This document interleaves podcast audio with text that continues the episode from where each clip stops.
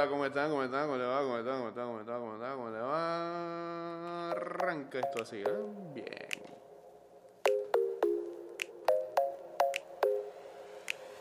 I worry about nothing. I am wearing a nada. I'm sitting pretty impatient, Con Néstor Pitana. putting them hours ¿Cómo le inventaron la madre a Pitana anoche? eh? Sí. I'm Hay hasta una columna dedicada a Pitana. Wow.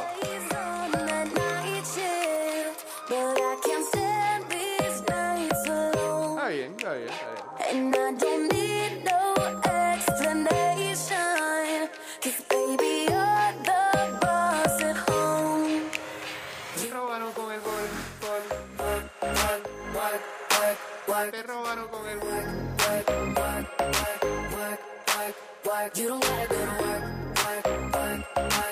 229-0082, arroba y de vuelta 154, arroba Mix Music Network. Guachateamos en el 612-2666. Estamos en vivo a través de arroba Mix Music Network. I'll make it feel like a vacate, turn the bed into an ocean. We don't need nobody, I just need your body. Nothing but cheating between us, ain't no getting off early. I know you're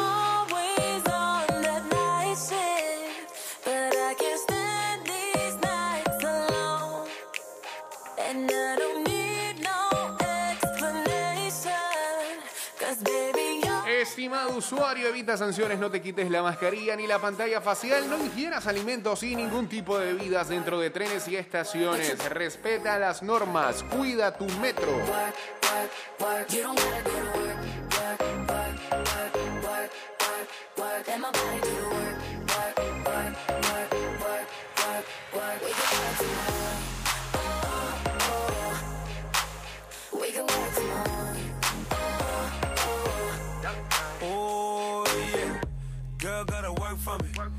You make it clap? No hands for me.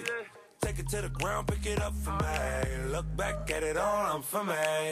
Put it right like Dicen que eh, autoridades de salud de los Estados Unidos dicen que hay una pequeña asociación entre las vacunas eh, de Moderna y Pfizer que incrementan el riesgo de una rara condición cardíaca. Pero es una condición cardíaca que todavía eh, ellos ven que es tenue, no, no algo tan grave. Particularmente en hombres por debajo de 30 años. Bueno, está aquí en Panamá. ¿no? Habrá algunos que habrán vacunado con la Pfizer aquí por debajo de 30 años, pero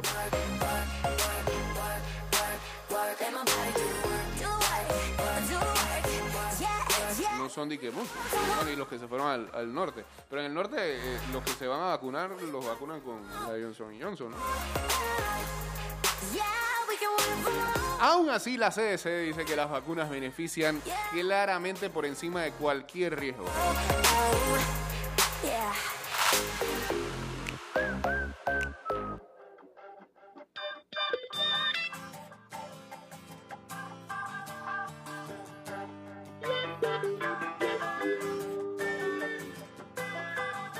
Recuerdan ayer que habíamos, habíamos adelantado que el día de ayer podía ser un día muy importante eh, para Britney Spears con respecto a que tenía que aparecer en la corte.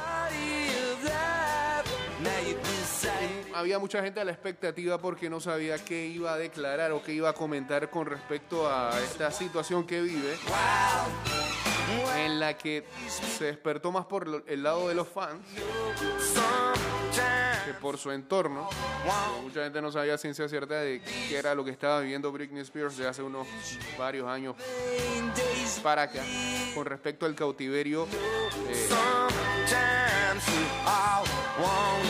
Que la tienen prácticamente por parte de su padre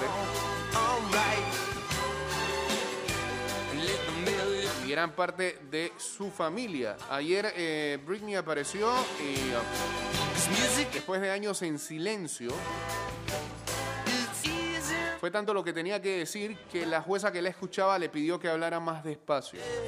La estrella del pop testificó este miércoles de modo virtual ante una corte de Los Ángeles en el marco de una audiencia sobre la gestión de sus asuntos comerciales y personales. En un inusual y apasionado testimonio, Spears expresó su deseo de que la tutela bajo la que se encuentra desde hace 13 años termine al calificarla como abusiva. Le he dicho al mundo que estoy bien y feliz.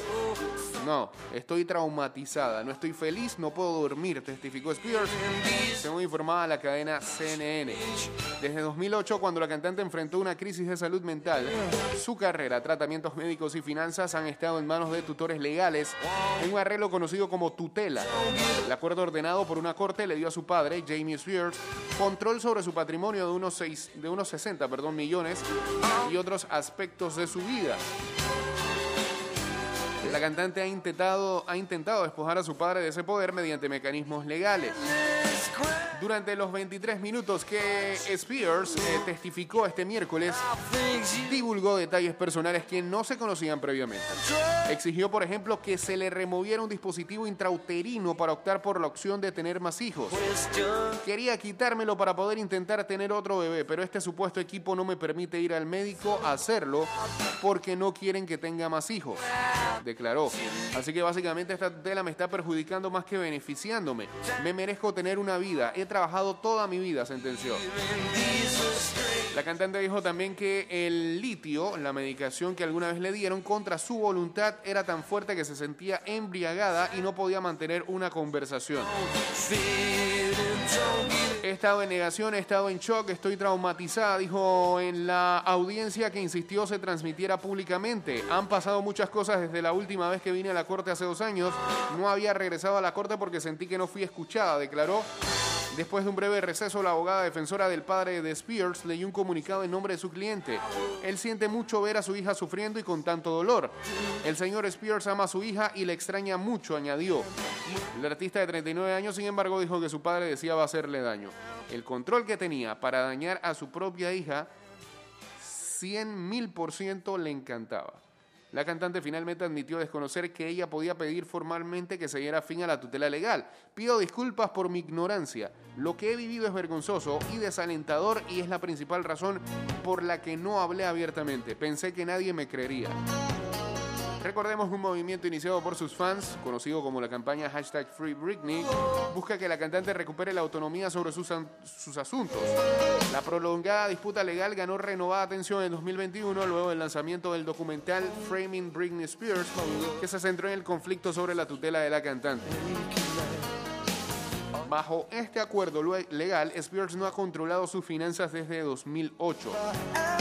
Jamie Spears estuvo inicialmente a cargo de ambas partes de la tutela, pero renunció como tutor personal de su hija en 2019 por razones de salud. Jodie Montgomery, una profesional de la salud, lo reemplazó temporalmente, pero Britney solicitó que esto se hiciera permanentemente. La cantante también ha iniciado o ha indicado a través de sus abogados que ya no quiere que su padre se involucre en el manejo de su carrera.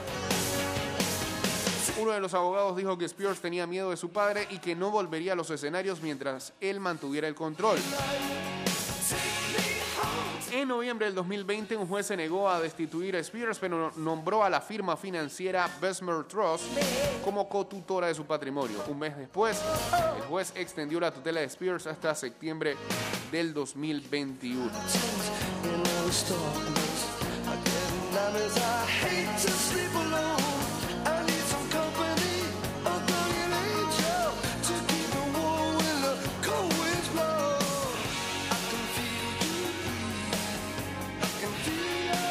Ahora...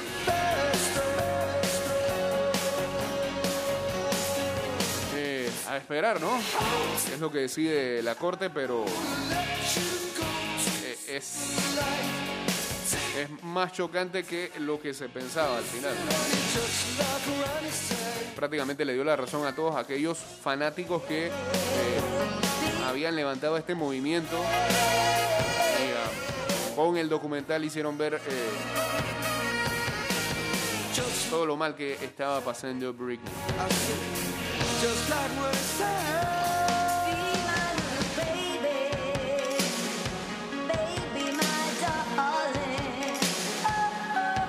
Saludos a Luisito, dice que se veía claramente demacrada.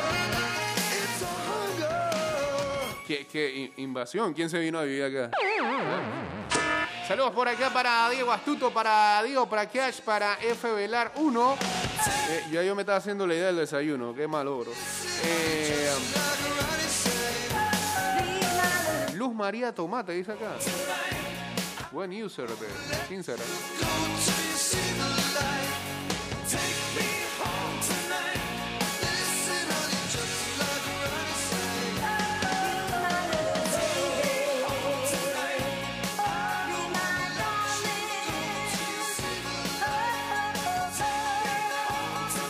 Se tiró al Twitter, dice, no es que sea mal perdedor, pero las reglas son las reglas.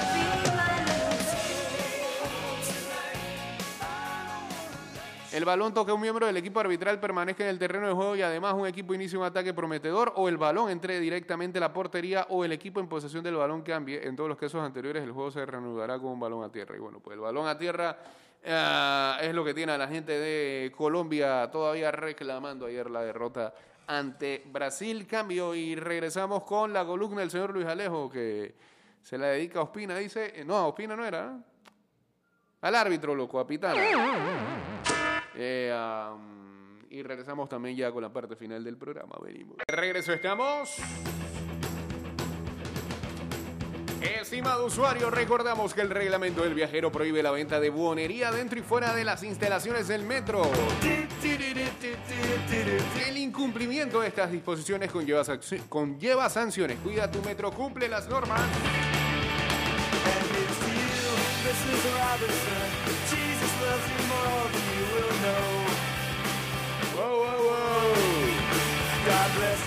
Triste noticia también ayer, este, lo de conocer que Mark Hoppus de Blink 182 eh, está pasando por un cáncer. Colgó un mensaje en sus stories de Instagram que decía los últimos tres meses he estado yendo a quimio por cáncer, tengo cáncer.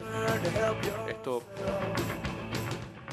molesta y estoy eh, aterrado y al mismo tiempo estoy agradecido con los increíbles doctores y con la familia y con los amigos que me han estado acompañando a través de esto. Ya tengo algunos meses más de tratamientos por delante, eh, pero estoy intentando permanecer positivo y con esperanzas. No puedo esperar a estar libre de cáncer y verlos a todos en un concierto en el próximo futuro. Amor para todos fue lo que dijo Mark Hoppus y fuerza desde acá para uno de los líderes de Blink 182. que Ojalá salga de eso.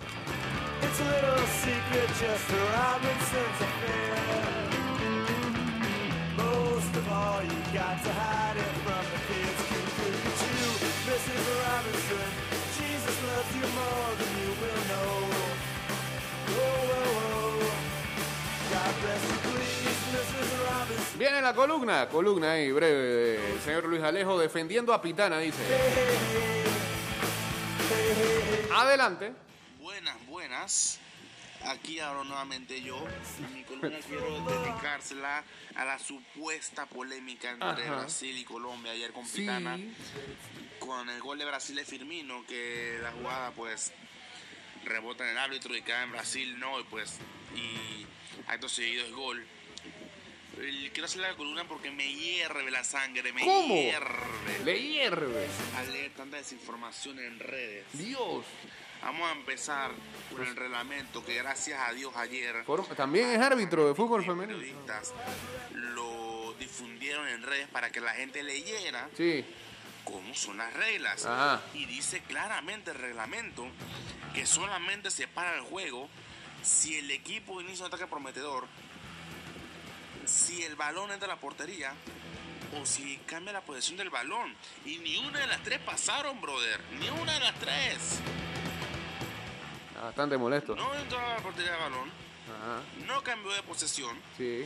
y no creó una un ataque de peligro. Lo hubiera creado si hubiera quedado, si hubiera quedado un rebote con Firmino mano a mano frente a Ospina o si se le hubiera quedado al extremo para un pase a la muerte, claro. Pero no quedó así. Al contrario, el balón se retrocedió con ese rebote. En teoría, eso no le convenía a Brasil. Cortaba su jugada. ¿Qué pasa? Que los colombianos se quedaron parados esperando que el árbitro pitara, Ajá. tal cual como cuando hay un offside y, el árbitro, y se caen las no, la mano para ahí que va a pitar, va, va a pitar el árbitro. Y no lo pita y se quedan parados y le meten gol. Así mismo pasó con Colombia Ok. se quedaron esperando y Brasil, que son más vivos porque son vivos, aprovecharon y quedaron una jugada rápido pero ellos metieron gol. Metieron gol No, así. suena como facilito, ¿no? Pero rebote no le convenía a Brasil. Le convenía a Colombia. sería que tiene interés ahí. Pero cuando anda reclamando, Anda con una y es normal que reclames. Brasileño, No te ¿no? quedes parado. Reclama después de la jugada, brother. Y yo entiendo a los fanáticos de Colombia que están bravos porque es una jugada que no se ve mucho. Uno está acostumbrado a ver al árbitro devolviendo el balón o parando el juego. Pero lo que hizo Pitana estaba bien, 10 de 10. 10 de 10. 10 de 10. Lo está matando sin Hashtag. razón. A veces hay que pensar en frío Wow. y no con el Oh. corazón. Como pasó ayer con varios jugadores de Colombia que se le cayeron encima a Pitana, perdieron un montón de tiempo de juego, Sí. tuvieron que añadir 10 minutos de partido Sí. y les cayó la derrota final. Ah, bueno. Colombia se encargó solito de perder ayer. Los fanáticos tienen todo el derecho a estar enojados, todo el derecho. Especialmente con la regla, con la regla no es muy conocida. Pero vamos, que la hubiera, aunque no lo hubiera pitado, tam- también no ha estado bien porque al final es una interpretación del árbitro. puede Ahora, ser, ahora lo siento, está divagando por ahí. Pero no vengan a decir que Pitana hizo mal, porque en el reglamento Sí. le da poder al árbitro de seguir el juego. Y él hizo la señal, le da la ventaja.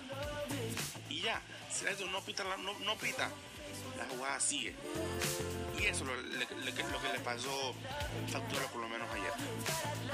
Así que bueno, espero que haber aclarado un poquito de mi punto de vista ¿Cómo no? y que todos estén bien. Bien, muchas gracias, señor Luis Alejo, a su columna defendiendo a Pitana. Yo, lo único que quiero agregar es que ayer veía en redes a mucha gente enojada, este, eh, que no son ni colombianos ni brasileños. Lo único que le quiero recordar, y esto es una, una opinión poco popular, si hay un lado del mundo en donde aquí no podemos de verdad indignarnos por situaciones que pasen en un partido de fútbol en Panamá.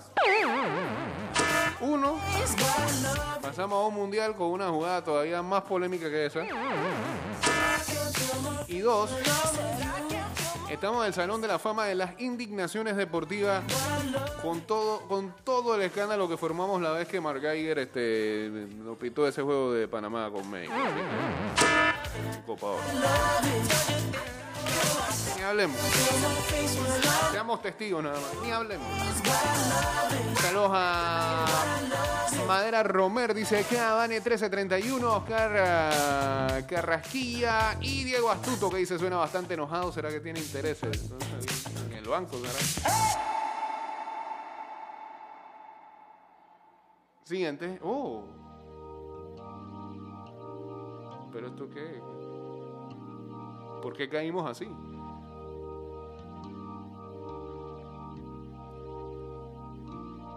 En Colombia dice que van a recoger centavos también para pagarle multa con... ¿Se acuerdan de esa vaina, You bro? get what you want, but not what you need. Y Duque le va a dar plata a los jugadores. Sleep. Habrá pancarta en el vestuario de Colombia.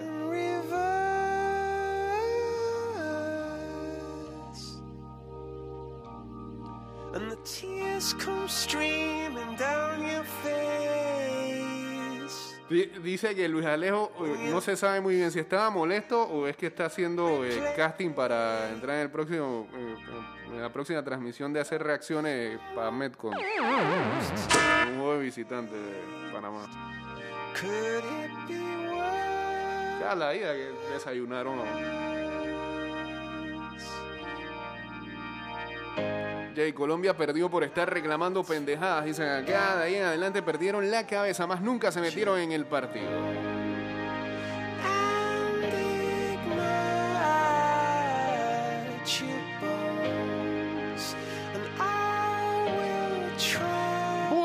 A la Liga Deportiva Alajuelense a través de sus redes sociales agradecían a la panameña Marta Cox por su paso en el club y su papel preponderante en la obtención del último campeonato. Se va al fútbol mexicano, así que bien por Marta. Y le recordaron que la liga es su casa. Te esperamos de regreso. Bien por Martita Cox. Allá en Costa Rica. But if you never try, you'll never know just what you were.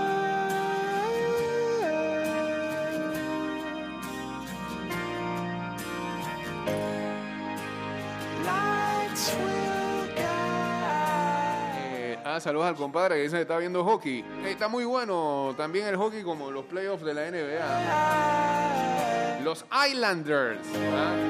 Una franquicia perdedora por excelencia. Ayer forzaron un séptimo partido decisivo en ah, la final de la conferencia de- del Este, ¿no?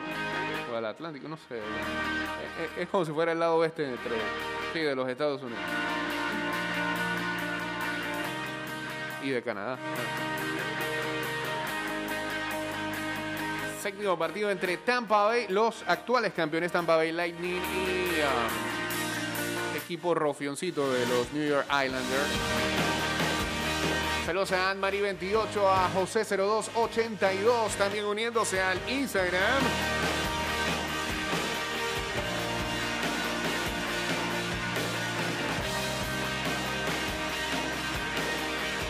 Manchester Uni- United oficialmente le ha dicho a la Borussia Dortmund que están preparados para pagar cin- 85 millones, no sé, hoy estoy medio disléxico, 85 millones de euros por Jadon Sancho.